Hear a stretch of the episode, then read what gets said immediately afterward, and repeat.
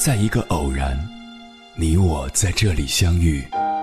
你有你的经历，我有我的故事。因为彼此的寻觅，我们走到一起。千山万水只为你，捎来谁的秘密？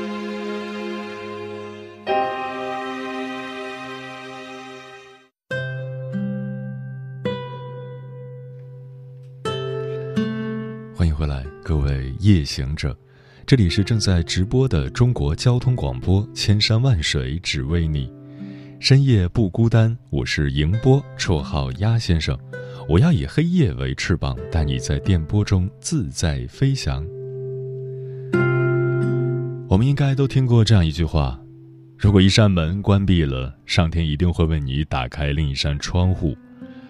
这个世上总有些坎儿过不去，但是你只要懂得变通，就会发现过不去的坎儿是可以绕过去的。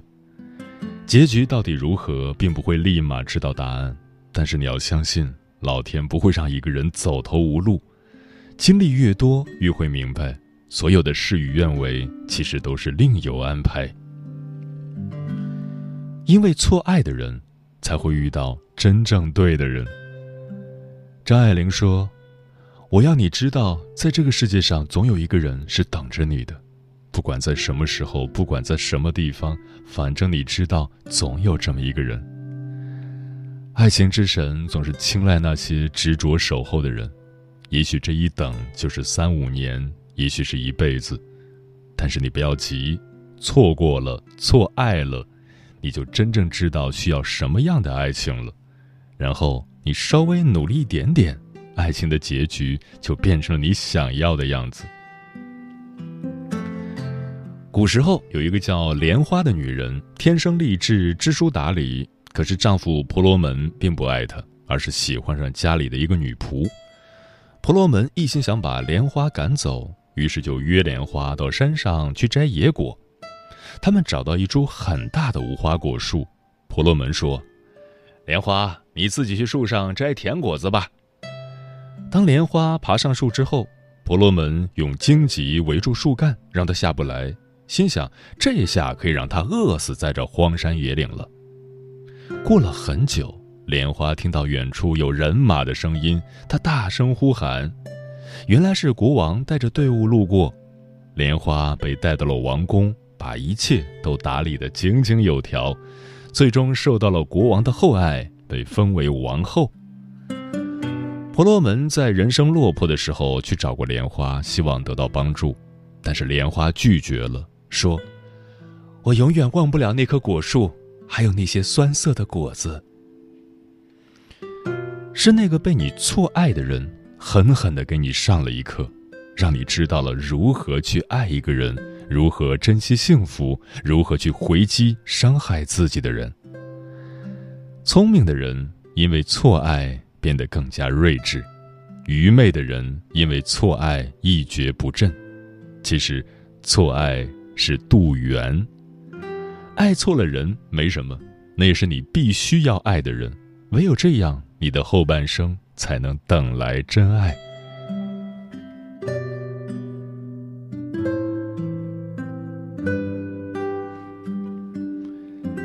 因为做错的事，才会找到正确的方向。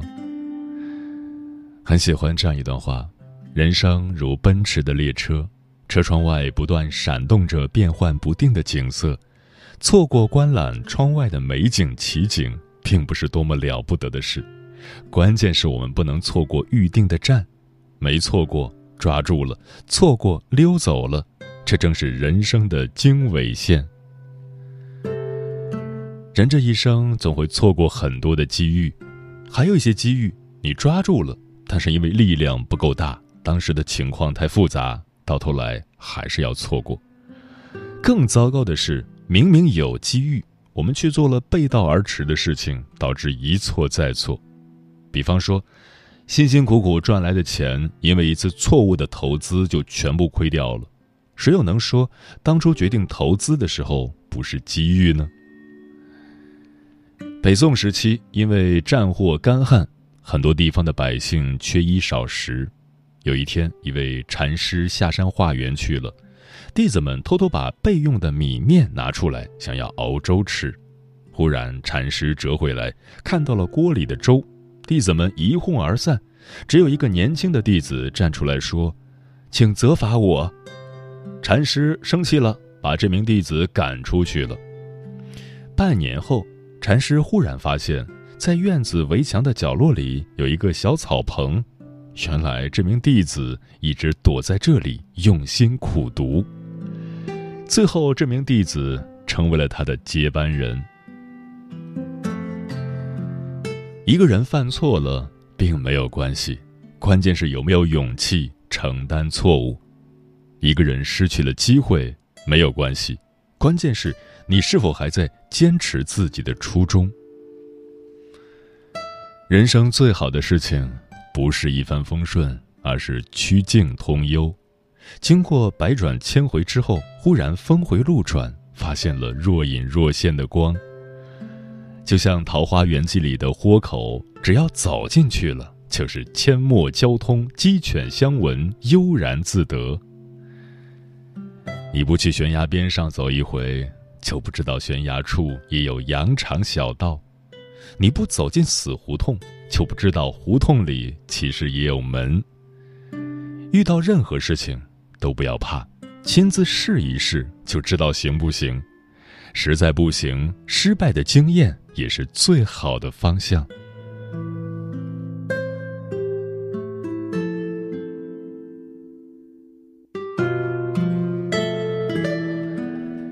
因为失望太多，才懂得活在当下。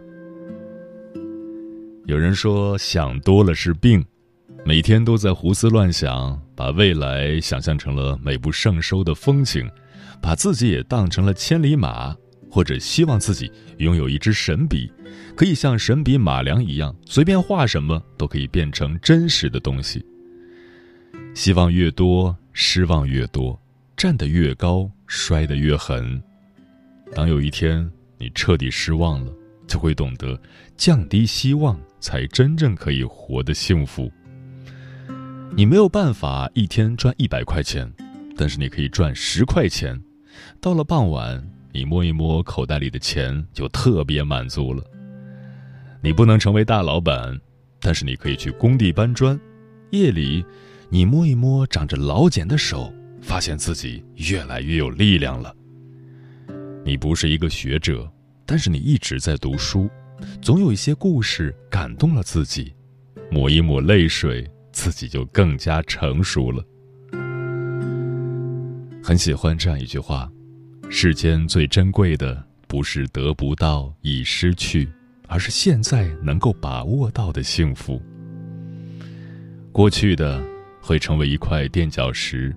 失去的会让你如释重负，未来的会让你有所期待，唯有现在的才会让你有获得感、归属感、幸福感、真实感。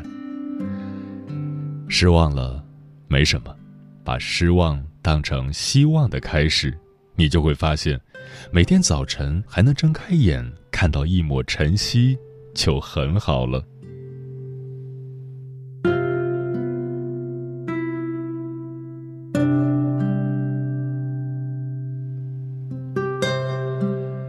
这个世界真的很好，如果你感觉不太好，不要去责怪任何人，而是要从自己身上找原因。一切不好的都是你自己创造的，怨不得别人。敢于面对自己，改变自己，放过自己，那么你的日子就会越来越好过。不管什么事情，从什么时候开始，那都是正确的开始。如果结束了，那就是新的开始。不要急着寻找答案，学会顺其自然，一切都是最好的安排。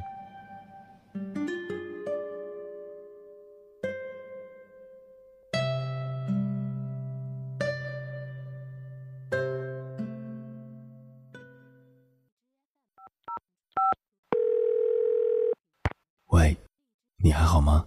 我还好，你呢？我想你了。你有没有过这样的经历？因为想念一个远方的人，跨越越千山万水去找他。当你出现在他的面前，你发现他也在等你。好久不见。原来我们早已彼此守候。我是迎波，这是我们的故事。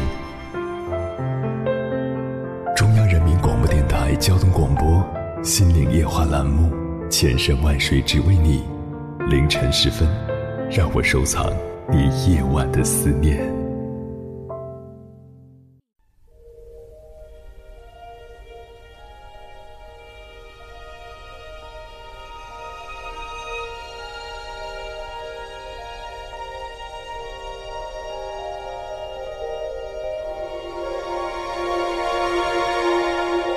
二零一四年，美国作家加布瑞埃拉泽文的《岛上书店》一经出版，就引起了巨大轰动。短短一年内，畅销到了三十个国家，是出版史上全球化最快的一本书。万千读者从主人公费克里的身上看到了自己的影子。人到中年，费克里接连经历了亲人离世、生意濒临破产，唯一值钱的一本诗集也被偷了。但当他打起精神继续向前，失去的幸福、快乐和希望，都以另一种方式回到了他身边。接下来，千山万水只为你，跟朋友们分享的文章选自《洞见》，是关于《岛上书店》这本书的书评，标题是“所有的事与愿违，都隐藏着另一种得到”，作者许朝暮。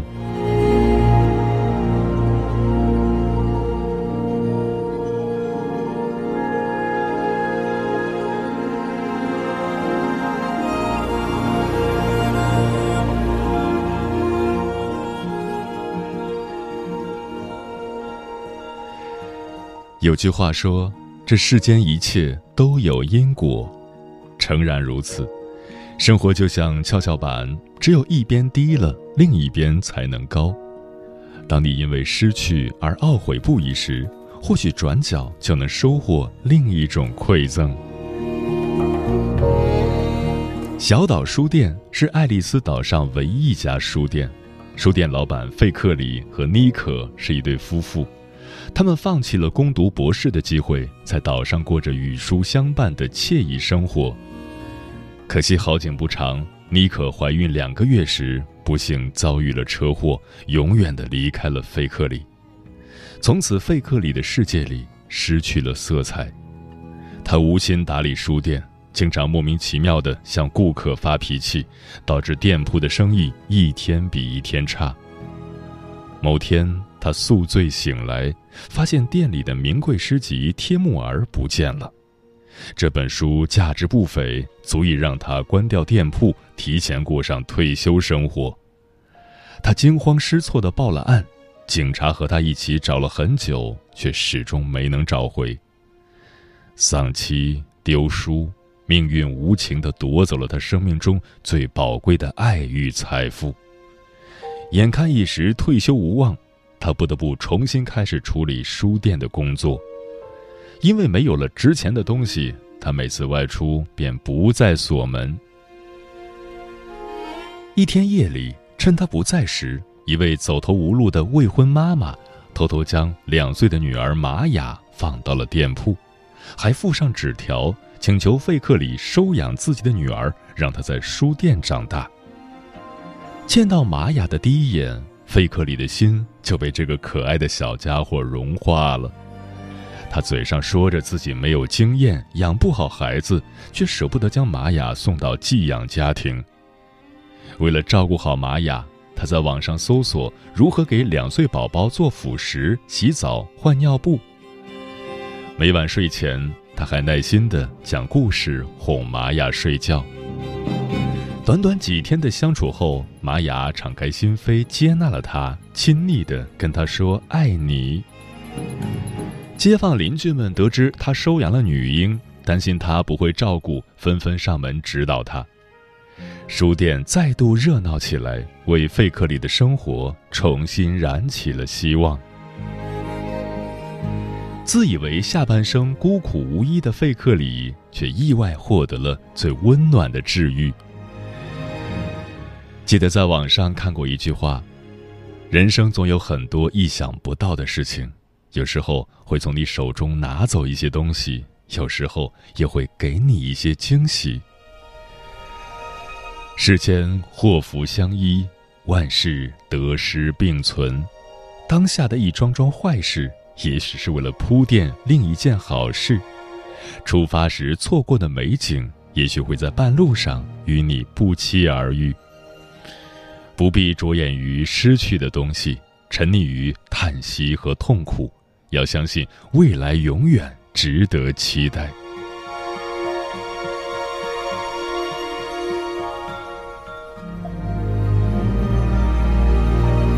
玛雅的到来让费克里的世界有了欢声笑语，但每当夜深人静时，他依然会觉得非常孤独。有一次，图书销售阿米莉亚推荐给他一本书，名叫《迟暮花开》。他读完后，立刻深深地爱上了书中的故事。为了表达对这本书的欣赏，他特意邀请阿米莉亚共进午餐。席间，两人相谈甚欢。他发现阿米莉亚乐观温柔，还与他有相似的兴趣爱好。不知不觉间，菲克里就对阿米莉亚动了心。他开始找借口跟她见面，还特意抽出时间读书，以便和她交流读后感。只是每次表白的话到了嘴边，费克里就犹豫不决地收了回去。他担心自己配不上对方，更害怕再次经历失去。有人鼓励他大胆追求幸福，他自我安慰道：“我有玛雅就够了。”有人热心地为他安排相亲，他又忍不住拿相亲对象和阿米莉亚比较。他一边无可救药地思念着阿米莉亚，一边在内心的纠结中苦苦挣扎。后来，玛雅看出了他的心思，为他俩创造了单独相处的机会。他终于鼓起勇气向阿米莉亚表达了爱慕之情，就这样，他再次收获了幸福的爱情和婚姻。放下过往和顾虑，成全了他人生的圆满。跟过去的悲喜告别，将心中的执念清空，才能腾出更多空间接纳美好。每天醒来，放下昨天，就是新生。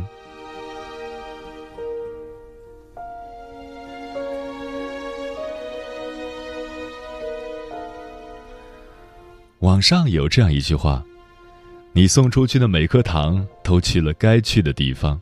其实地球是圆的，你做过的好事终究会回到你身上。”费克里曾经是爱丽丝小岛上的异类，居民们屡次邀请他参与镇上的活动，比如赞助足球队、参加蛋糕义卖，他总是一概拒绝。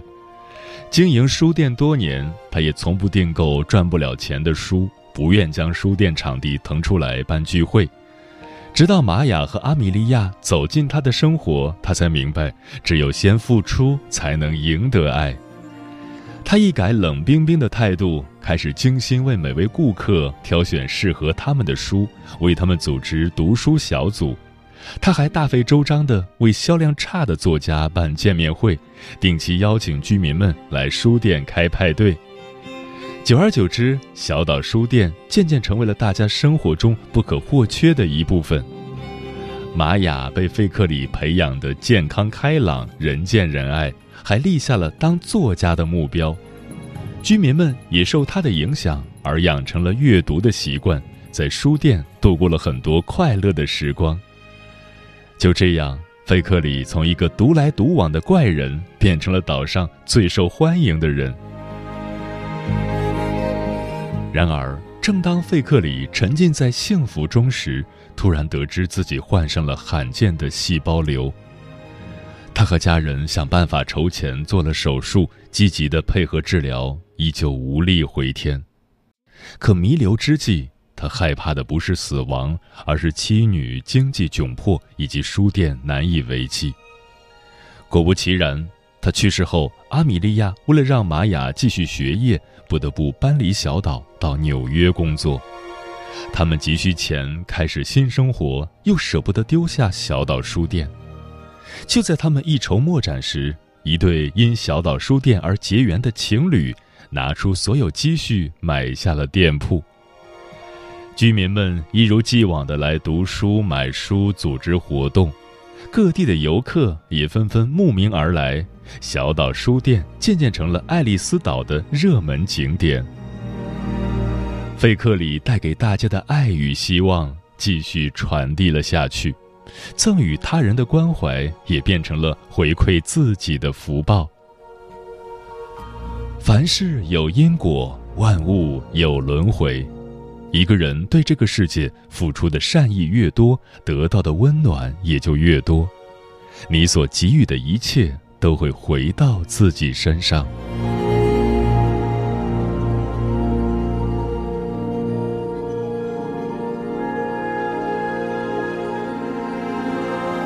书中有这样一句话：每个人的生命中都有最艰难的一年，将人生变得美好而辽阔。人这一生就是场循环往复的过程，眼下事与愿违。或许是命运另有安排，生活艰难险阻，要相信劫后就是重生。那些你以为跨不过的坎儿，吃不尽的苦，等时过境迁后回头看，不过是通往幸福的路。愿你坦然面对人生的起落，耐心等待下一个黎明。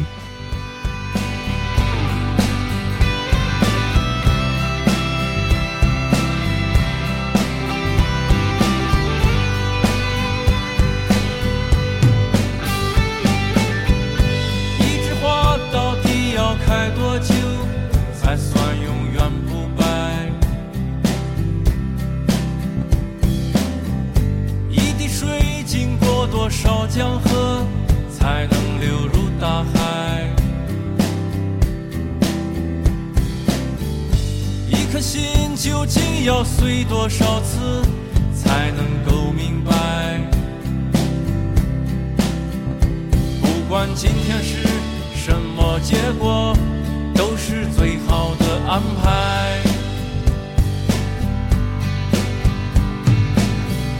每当夜深人静的时候，我总问自己：一条路到底？要走多远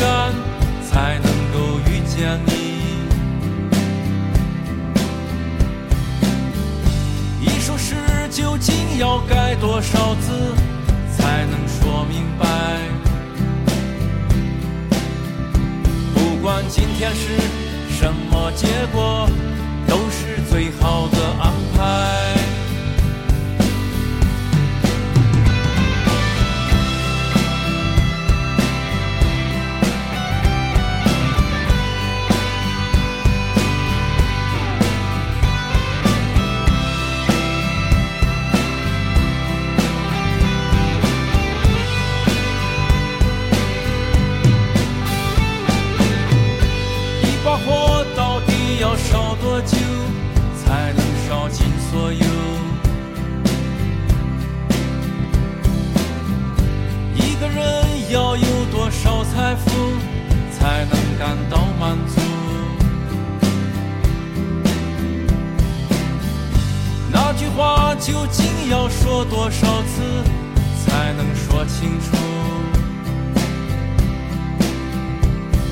管今天是什么结果，都是最好的安排。